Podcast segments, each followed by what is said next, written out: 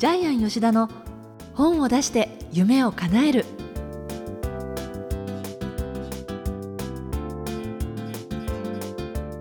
小林まどかですジャイアン吉田の本を出して夢を叶えるジャイアン今回もよろしくお願いいたしますはい、よろしくお願いします。あのジャイアンちょびっと鼻声ですか？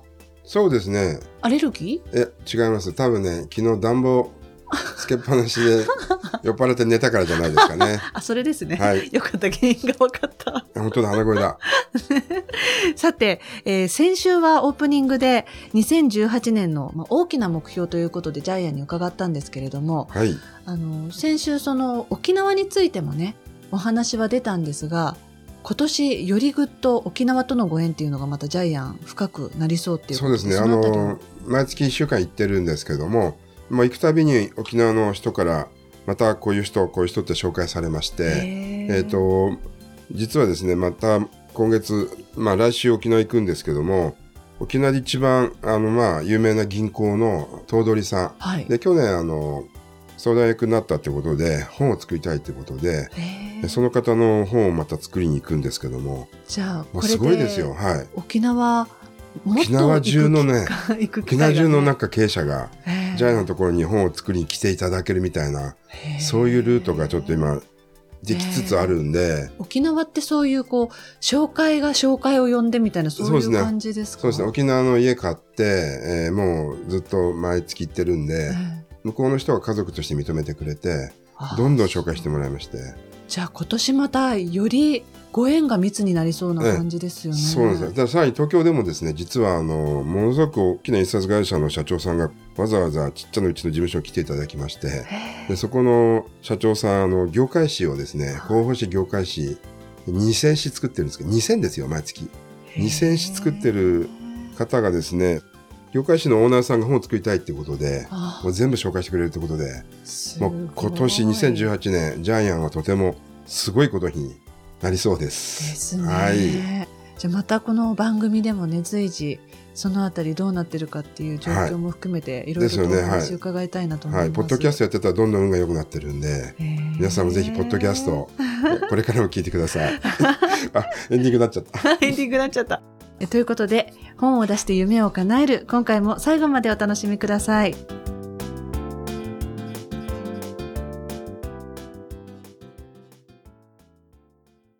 続いては、いい本を読みましょうのコーナーです。このコーナーでは、ジャイアンが出版プロデュースをした本も含めて、世の中の読者の皆さんに読んでいただきたいといういい本をご紹介しているんですが、え今回の一冊何ですか？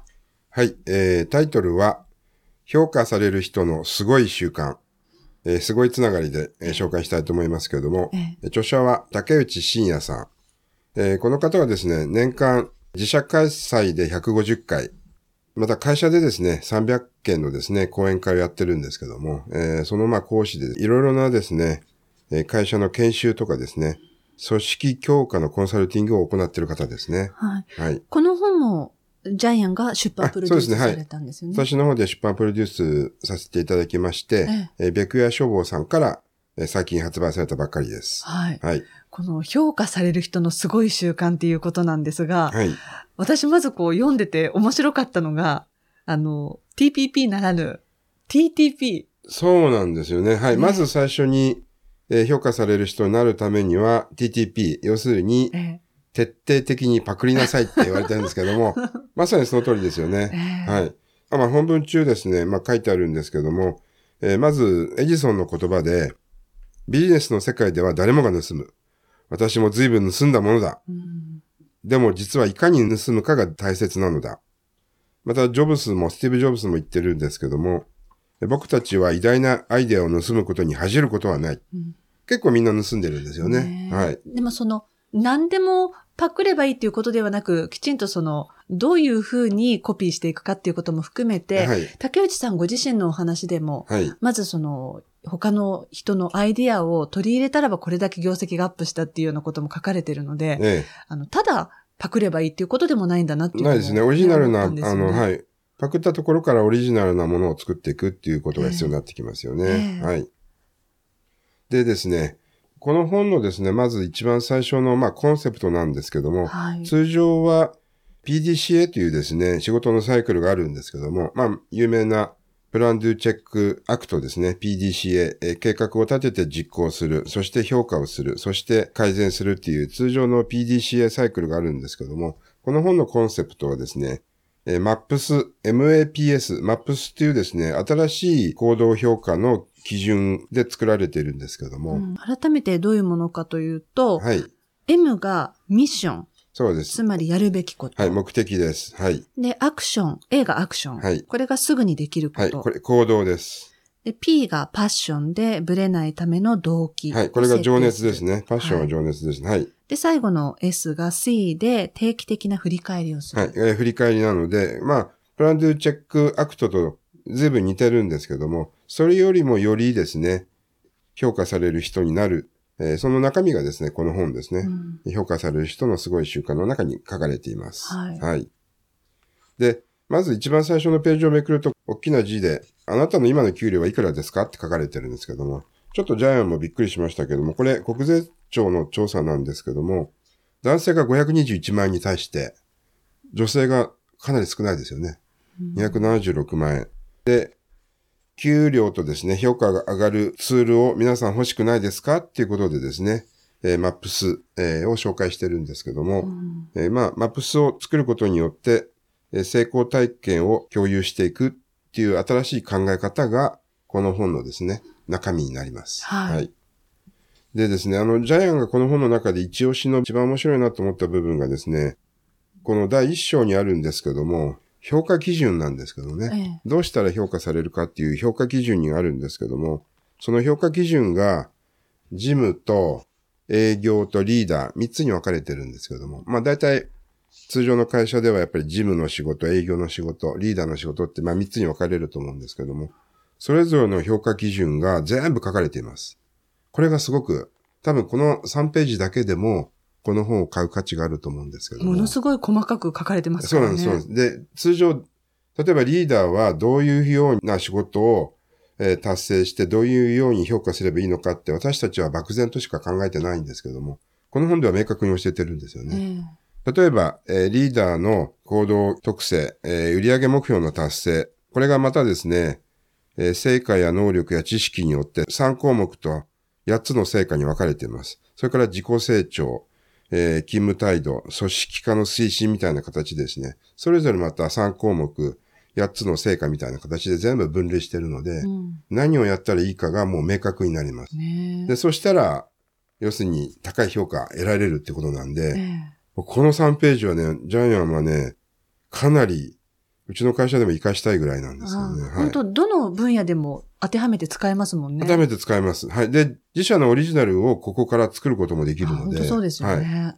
で、それをまた、この本の中のマップスに当てはめていけば、ええどんどんどんどん評価される人になっていくので、中身としては非常に優しい本になってますね。作りやすい本。ね、それが全体的にすごい習慣っていうことなんですよね。その習慣作りっていうことそういうことですね。習慣作りですね。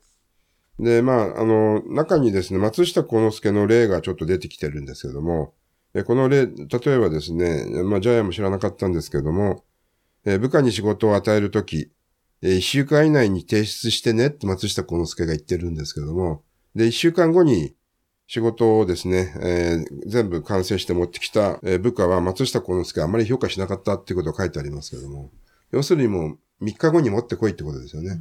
3日後に持ってきて、例えばは50点の出来でも、早めに提出すれば軌道修正できるんですよね。で、1週間後に80点の出来で、期限ギリギリに持ってきても、これ軌道修正できないので、どっちの部下が評価できるかって言ったら、やっぱり早めに持ってきてくれる部下が評価されるみたいに、うんこういうちょっと事例も載ってますので、はい話的にも面白いと思いますね。ねえはい。でもこういういろんな分野の出版プロデュースされてると、ジャイアン自身もご自身の中に取り入れることもできて、幅が広がっていいですね。そうなんですよね。ジャイアンもですね、実はこのマップスは、あの自分の出版コンサルの中に結構取り入れてますね。実際に。はい。あの、著者のそのやっぱりパッションっていうのは必ず聞いてるので、はい。どこにその人のモチベーションがあるかっていうのを、例えば属性分析して聞いたりとかですね。ああと著者の夢を聞いてですね、ええその目的ですよね。ーえ著者の目的の中からそれを達成する本を作るっていうことを必ずお約束しているので、えええーミッション、ファッションの部分はかなり突っ込んで聞いてますね。はい。じゃあ最後にこの本の眼目は何でしょうか？はい。パクる練習をしよはう。えっと、そのままパクったら、これはですね、著作権違反になってしまいますので、ですねはい。え、綺麗にパクる方法としてですね、え例えば、あの、ジャイアンは自分の本を作るときに、ダウンフレーム法という法を使ってるんですけども、い具体的にどういうことなんえっですか？とですね、著者さんの本のタイトルをつけるときに、過去にベストセラーになったタイトル1000個、ジャイアンが集めてきまして、ええその過去にベストセラーになったタイトルの、えー最初の単語を変えたり、最後の述語を変えたりします。まさにじゃあ TTP じゃないですか。TTP です。ね。で、その一言を入れ替えるだけで、はい。かなりいいタイトルになります。もともとあの、過去にベストセラーになった1000冊の本というのは、編集者と著者がえー何ヶ月も会議をして、えーやっと一つのタイトルにして実際に売れた本なので、はい。そのタイトル自体にエネルギーが詰まってるので、はい。その部分を一部だけ変えることによって、全然違うタイトルができるんですよ。えーですから、あの、自己啓発書で売れたやつの単語を入れ替えただけでビジネス書でまた売れる本ができたりとか。はい。で、こうなると原型がわからないんで、パクっていても誰もわからないです。ええじゃあもともとジャイアンコンサルでね、ええ TTP はもう取り入れてたんですね。そうです。で、あの、ダウンフレーム法っていうのも後で気がつきました。はあこれは広告代理店とかでですね、まさに電通とか博報堂で、えーかなりやられている方法で、自分でオリジナルでやらって言いながら後で、それダウンフレーム法だよって言われて、あ、そうなのかって。自分で勝手に見つけて自分で勝手にやってたんですけども。やっぱり成功してるものはその中にヒントっていろんな角度で詰まってますもんね。ありますよね。だから結局歴史上名を残した人たちもかなりパクってるみたいですよね。うんはい、そういう話はいろいろ、はい、聞きますね。はい。はい。えーということで今回は竹内真也さんの評価される人のすごい習慣、こちらの一冊をご紹介しました。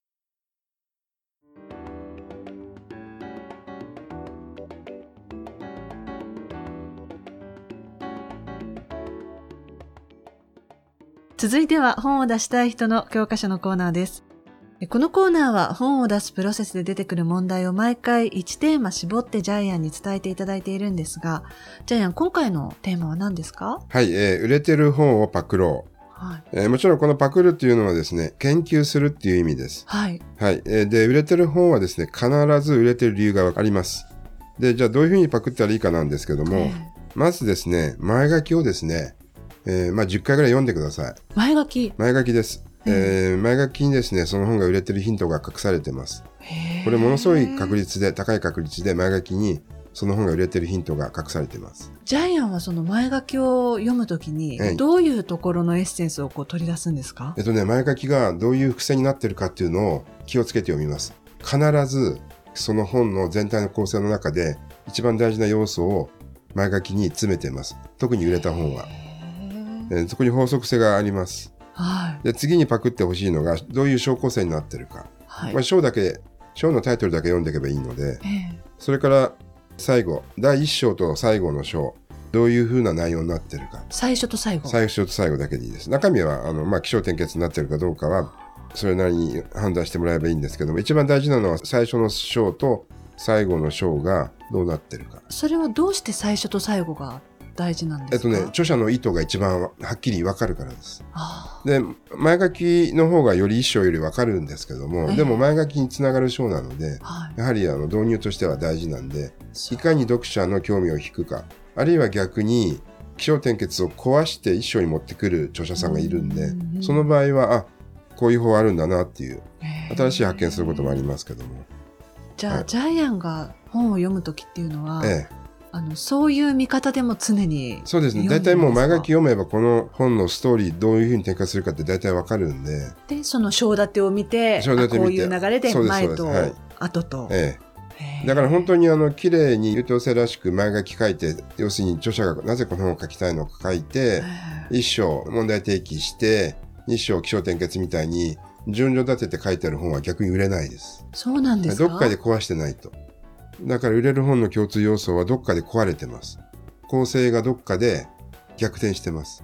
それは読者の面白さやエンターテインメントさやもっと教えてっていう部分を喚起させるためにどっかで崩してます。面白い。だから注意して読んでください。えで売れてる本ほどそういうことが如実にわかりますんである意味そういう意味の法則性がある法っていうこと則性があるんで。ねで、売れてる本は全部また微妙に違うパターンがあるんですけども、はい。で、それを自分の本に取り入れたら、はいもしかしたら、何冊も2冊3冊出して売れなかった作家さんがいきなり今回出す本で大ブレイクする可能性もあるんで。へえ、ということで今のジャイアンのお話を伺ってもただパクるってことじゃないっていうのを改めて分かっていただけたと思うんですけれども、はい。え今回のテーマは売れる本をパクろうということでお話しいただきました。はい。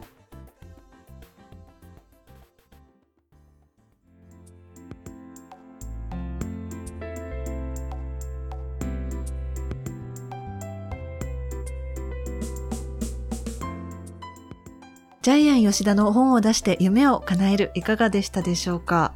でもそういうふうに考えると本の法則性っていうのもこう読んでいけばいくほど面白いですね見つ結構ね、けられはい、たりすると。そうですね。あの、本当に深い、本の法則性って深いですよね。だからジャイアンはこれまでお仕事でも出版プロデュースでいろんな本もご自身で読まれてきて、そういう意味ではもうその本をある程度手に取った瞬間というかねざっと見た時に自分の中にあるその引き出しであこれはこういう法則性だなっていうのもなんかパッと分かったりするんですね。あまあ、わかりますね。あの、神田正則さんは前書きえ読めば、はいあの、もうわかるって言ってるし、本は買わなくてもいいっていうふうに言ってるんで、はいで、まあ、まあ、それはちょっと極端ですけども、はい。